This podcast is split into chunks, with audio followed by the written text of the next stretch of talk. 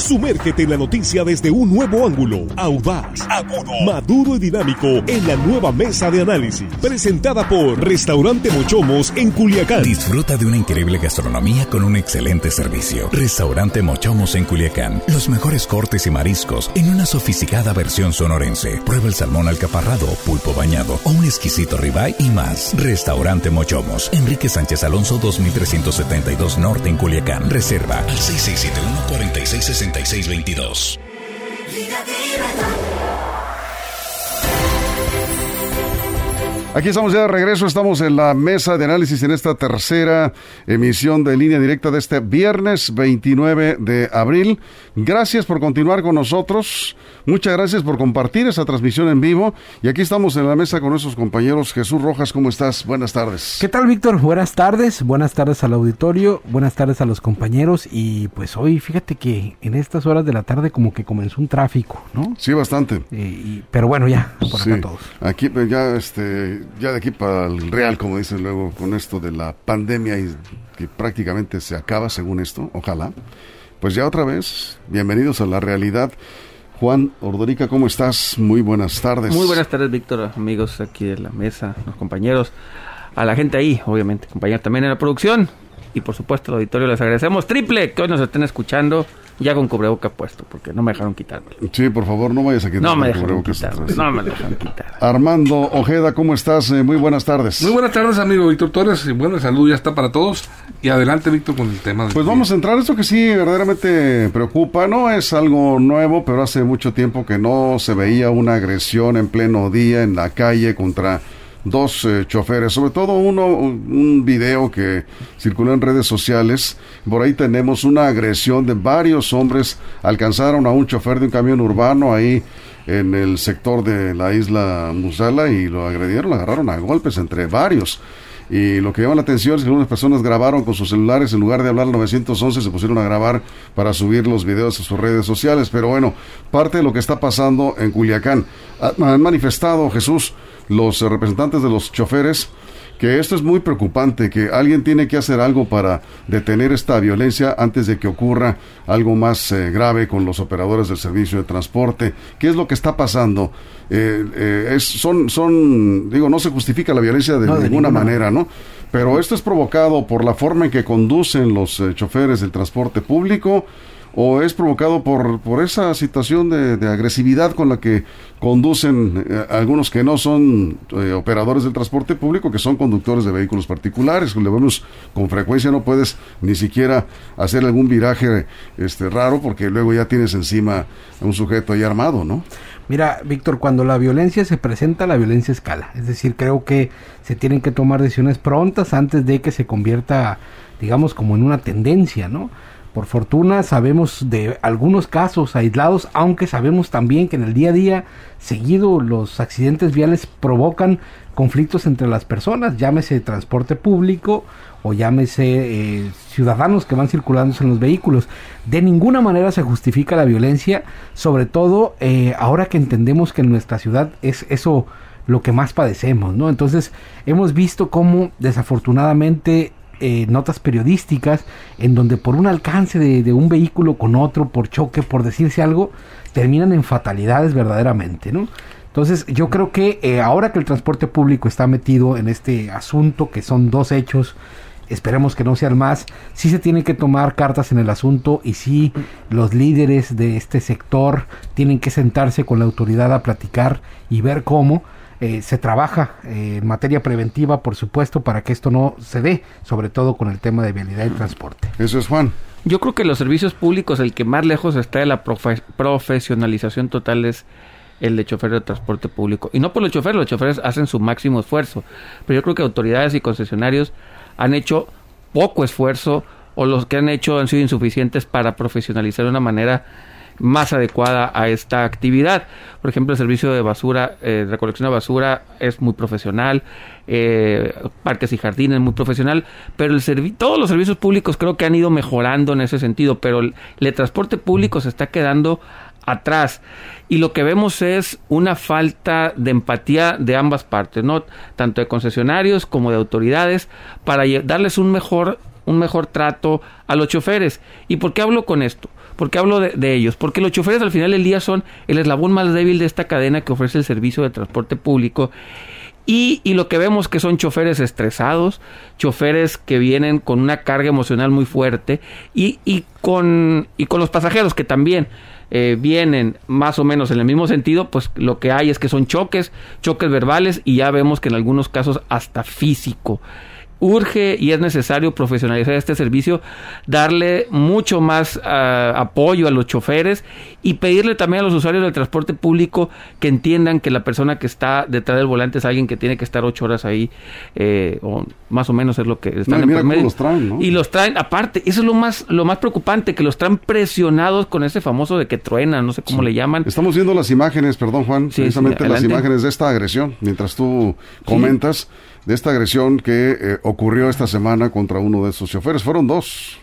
Sí, y, pero también hay que decirlo, los choferes son muy, muy agresivos, a varios de ellos, para manejar. Muchos de ellos se meten en el camión, creen que traen acto- auto compacto y te avientan la lámina. Creo, insisto, que se tiene que revisar el cómo están operando los choferes, no su, no ellos en lo personal, sino las condiciones en las que están laborando que desencadenen en esto, que sean personas con altos niveles de estrés que eventualmente confronten a una ciudadanía que está por el mismo sentido y pasan este tipo de espectáculos muy, muy, muy deplorables para la sociedad y hay que tratar de evitarlos, no nada más señalarlos. Eso es. Armando. Yo, yo observo una, una, como una especie de cultura de la intolerancia en las calles, eh, aquí en Culiacán principalmente, poca cultura cívica, poco... Hay muchas, eh, claro, sus ex- excepciones, ¿no? En donde te ceden el paso en los embotellamientos, te dan oportunidades y les pides, otros no. Pero en esos embotellamientos es donde surgen los conflictos, precisamente entre los camiones de transporte urbano y muchos automovilistas. Se hace el nudo, el cuello de botella y todos queriendo ganar el carril para salir de ahí. Ahí, ahí es donde se generan las situaciones.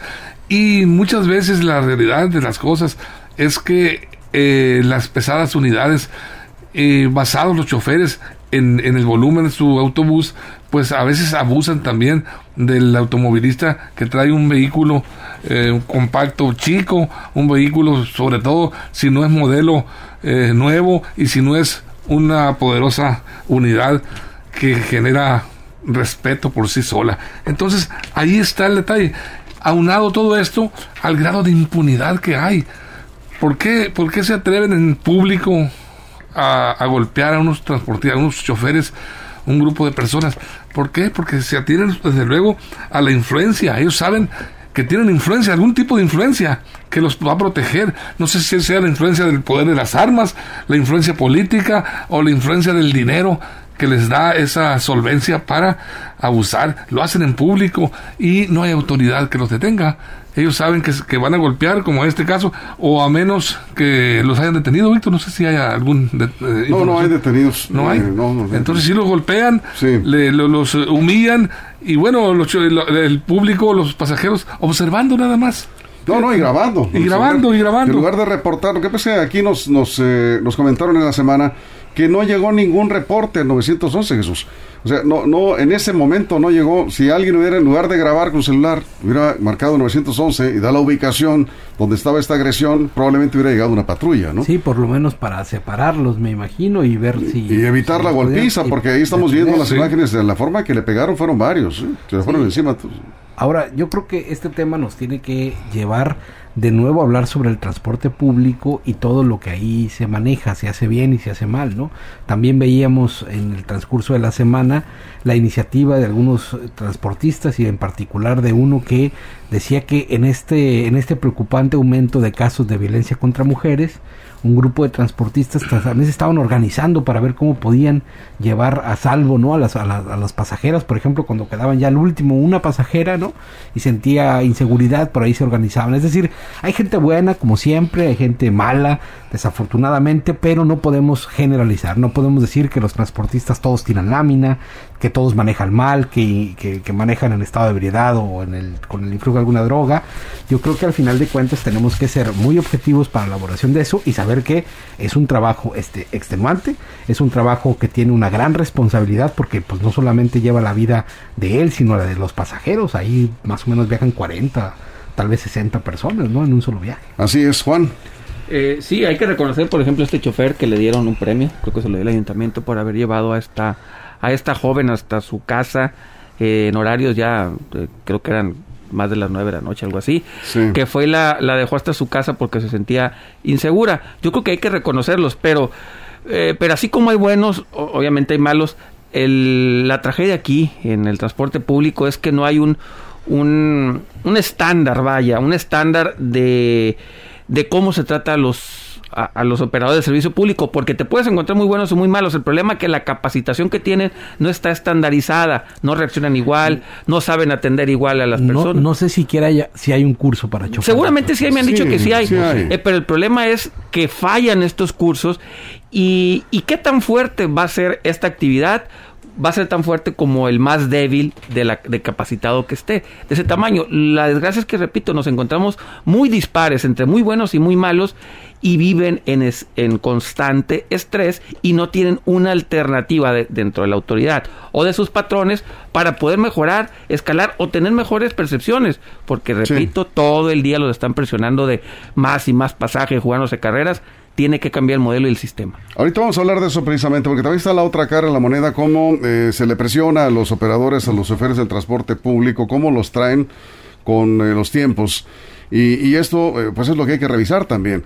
No justifica, por supuesto, la violencia con la que actúan algunos en, la- conducción de, de las unidades, pero hay que ver también que esto este, está generando una situación de bastante riesgo para los operadores del transporte público, transporte urbano. Esto principalmente lo estamos viendo en las tres ciudades más pobladas del estado, Culiacán, Mazatlán y Los Mochis. Vamos a una pausa en radio, nos quedamos en redes sociales.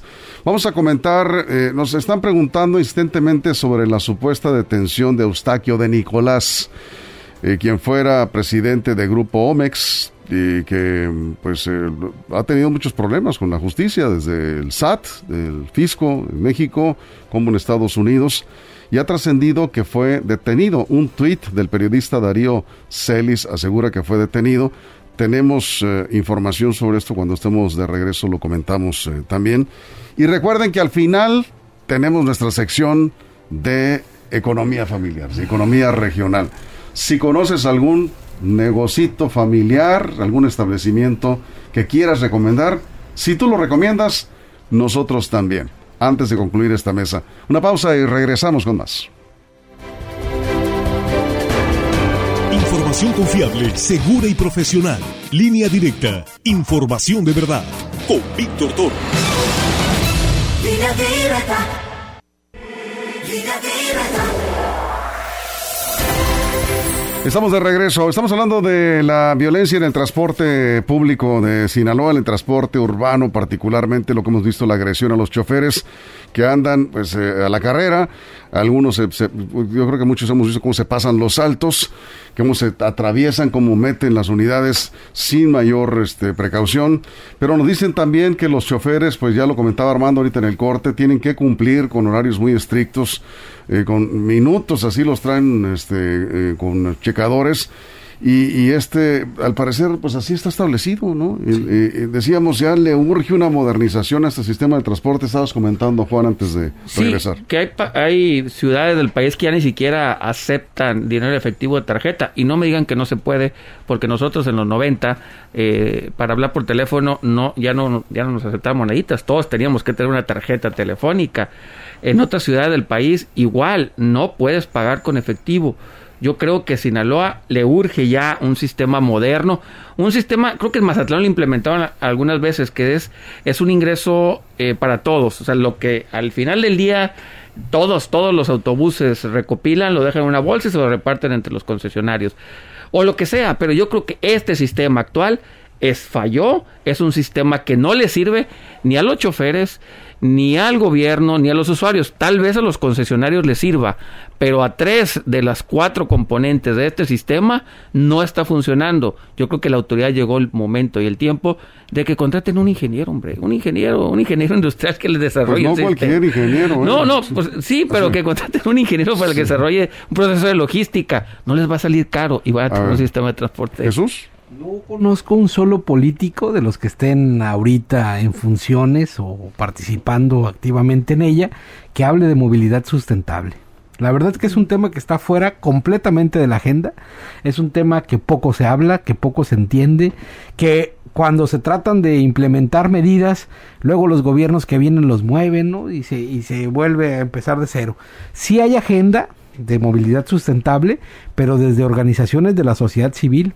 Y estas muy pocas veces, y esto tiene que ver con transporte público y otras tantas cosas más, ¿no? Pero pocas veces logran permear en la agenda pública están ahí nada más, como construyendo, teorizando, entrándole, cosas que son muy importantes, pero muy pocos políticos se meten en este asunto. No lo entienden. Yo creo que no, pero ¿sabes que ha dado grandes resultados? Yo una vez platicaba, los que se aventaron un sistema de movilidad eh, diferente en la zona metropolitana de Guadalajara, lo lograron comunicar tan bien y lo lograron explicar tan bien y poner en funcionamiento que por lo menos dos de ellos se volvieron después diputados locales y traían esa agenda. Pues sí. Y empezaron a construir a partir de eso, de un tema que estaba vacante, vacío, pero que era muy importante y que resultaba muy, eh, digamos, valorado por los ciudadanos que terminaron votando por ellos. Eso es Armando. Mira, el, el tema que, que hoy nos eh, toca tratar aquí esta mes es eh, la violencia urbana, la violencia en contra de los transportistas, entre pasaje y transportista. Eh, pero yo creo, ya lo hemos dicho, mientras no haya un ordenamiento del sistema de rutas, mientras no se busque la forma de cambiar y modernizarla, El sistema, todo el el- sistema. sí, todo el sistema, eh, la violencia va a estar presente siempre. ¿Por qué? Porque está muy claro, es, es la, eh, la lucha de los choferes por el pasaje. Ahí está, y esa lucha que libran entre ellos mismos choferes, pues lleva, genera el problema, el conflicto vial. Alteras y ofendes a otros automovilistas intolerantes que no se van a, andar por las ramas para se- seguirte, atravesar el carro y golpearte si es posible. Si bien les va, a esto les fue bien unos golpes. Hay ocasiones en que hasta unos balazos te pueden tirar o te han dado. Entonces, esa violencia va a estar presente mientras la autoridad no busque la forma Muy de bien. implementar un buen ordenamiento. Sí, bueno, pues eh, los que saben eh, nos dicen es un tema de infraestructura, es un tema, por supuesto que tiene que ver con presu- presupuesto, ¿no? la modernización del transporte y de intereses eh, también, hay que decir, Muchos políticos, muchos intereses sociales, económicos. económicos que están ahí en el transporte Los público. dueños de las rutas y los camiones, las concesiones, ¿no? Así es. Bueno, eh, hasta aquí dejamos el tema. Eh, nos, eh, nos preguntaban sobre la supuesta detención de Eustaquio el Tato, de Nicolás. Todo parece indicar que sí. No nos ha confirmado ninguna autoridad. Estamos publicando una nota en línea directa porque tenemos hasta el número de averiguación previa. El caso está en el juzgado quinto de lo penal en la Ciudad de México pero ninguna autoridad ha confirmado. Seguramente va a ocurrir esto en las próximas horas. Ya son varios los medios que han publicado la presunta detención. En Eh, Guadalajara, eh, supuestamente, sí, el periodista. Darío Celis en, en- en Twitter publicó, pero, pero no dio más datos. Publicó que había sido detenido ayer, ayer en Guadalajara, eh, llegando de España, supuestamente. Bueno, ahí tiene usted. Esa es la información, lo que se tiene hasta este momento. Antes de irnos, vamos a recomendar algún negocito, algún prestador de servicios que eh, eh, pues tú tengas, eh, Jesús, la confianza en que va a dar un buen servicio, porque de pronto sí se nos ofrece, y, y ya lo hemos comentado en esa sección, Sí. un cerrajero, ¿a quién le llamo? Un electricista, ¿a quién que sea bueno y barato? Sea, a ver, ¿a quién recomiendas hoy? Pues mira, muy ad hoc por el tema del Día del Niño que se acerca, yo quiero recomendar una dulcería que tiene muy buenos precios y dulces de muy buena calidad. ¿no? Ah, Este, qué bien. Yo sé que ya con esta nueva modalidad de la vida sin azúcar, pues Sí. ya las dulcerías dicen están perdiendo clientes, pero esta dulcería tiene de todo, porque también venden plásticos, porque también venden otros insumos, digamos, Sí. para sus fiestas y cualquier ¿Dónde es? es, eh, aquí, por aquí en Culiacán, por la calle Domingo Rubí, 635, Dulcería Guadalajara. Así Muy se bien. llama, Dulcería Guadalajara. Por tiene surtido prácticamente de, de- de todo. Buenos precios, buena atención y ahí las muchachas están muy atentas, siempre te ayudan a encontrar las cosas, uno que no es como muy dado a ir a ese tipo de tiendas, te ayudan Sí. muy rápido para encontrar globos. Y nada cosas. que no sale de ahí. No, A ver, Juan, ¿a quién yo, recomiendas? Yo recomiendo un negocio de lona si usted quiere mandarse su publicidad Ah, o quiere o quiere publicidad, ro- rotuladas, todos, un diseño. En Lonas del Noroeste con Jorge Luis Gagiola Fajardo, está aquí en Culiacán, en la calle en la calle Nicolás Bravo 613 y el teléfono 752-1413, 667-752-1413. Lonas del noroeste, si usted quiere hacer una lona para, repito, publicidad o para poner en su casa arriba en el techo, hábleles aquí a Lonas del noroeste. y los Muy bien. Muy bien, ahí tenemos. Armando, Mira, ra- rapidísimo, rápido, rapidísimo, sí. plomero, electricista, experto en refrigeración y en aire acondicionado, línea blanca y electrónicos, todo en una sola El persona. que mucho abarca, No, no, no, no, ¿Ah, no? yo te lo estoy garantizando. Sí. Gustavo Gámez, Víctor, sí. pruébenlo, le doy el celular. Es una broma, 66 Gustavo, es una broma. 6673 Sí. 05 0634 6673 05 0634 Háblenle a Gustavo y no se van a arrepentir. Bueno, yo muy breve. ¿Quieren cacahuates de mocorito de esos grandes y tronadores? ¿A quién no se le antoja? Oh, para ¿Eh? Pepito. Pero no, no, pero, pero bueno, es- es- es- buen el No- no de los tostado. secos, no, no. no, no, no, Bueno. no. El tostado exacto, ¿sí? Esos cacahuates naturalitos eh, de mocorito. Llámenle a Marcio López. Ahorita no, no es porque es, eh, no están en este momento. Les voy al teléfono. Ya mañana a partir de las 3. Es que están en Mocorito, están haciendo Surtiendo. un viaje. Es que están surtiendo. Tiene mucha demanda, pero es el mejor cacahuate de Culiacán. Se los aseguro porque yo soy fans de los cacahuates.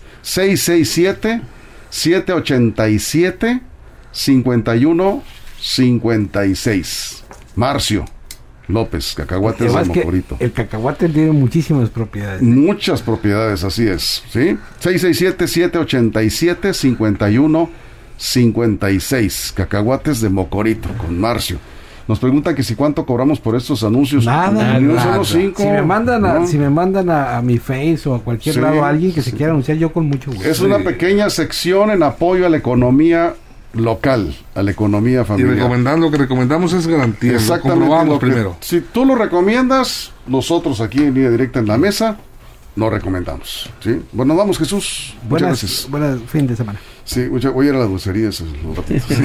Gracias, Juan. Nos vemos, cuídese. Gracias, Armando. Hasta el lunes, Dios mediante. Felicidades a mis niños, felicidades a mis niños. Sí, y por cierto, pues quiero eh, concluir para recomendarles, eh, mañana no se vayan a perder esta emisión especial de Línea Directa de Emisión Sabatina, dedicada a las niñas y a los niños. No se la pierdan, hay muchas sorpresas, no tienen ni idea de lo que han preparado toda la producción, Axel y Carola, para mañana a partir de las 6 de la mañana.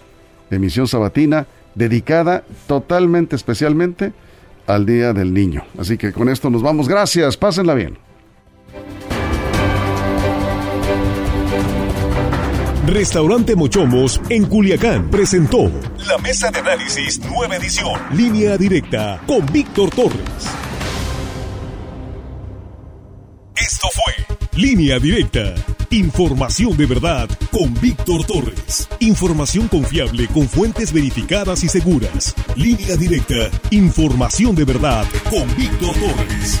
Esta es una producción de RSN, el grupo de comunicación más fuerte de Sinaloa. Línea directa.